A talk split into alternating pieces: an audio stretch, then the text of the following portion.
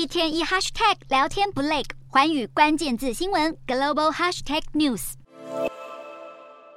美国联准会主席鲍尔二十五日将在怀俄明州杰克森霍尔举行的央行年会上发表谈话，市场预期他将利用本次演说揭露联准会如何判断是否该升息，以及如何确定降息时机。与此同时，由于市场期待人工智慧巨兽辉达盘后发布优于预期的财报，辉达大涨超过百分之三，同时促使科技股气势如虹，美股四大指数全数收红，道琼指数大涨一百八十四点一五点，收三万四千四百七十二点九八点；纳斯达克暴涨两百一十五点一六点，收一万三千七百二十一点零三点；标普五百小涨四十八点四六点，收四千四百三十六点零一点；费半指数上扬七十四点三二点，收三万六千零二点零一点。欧洲股市方面，由于数据显示经济活动放缓，缓解了对于升息循环延长的担忧，以及市场高度关注惠达即将公布的财报和美国联准会准备发表的谈话，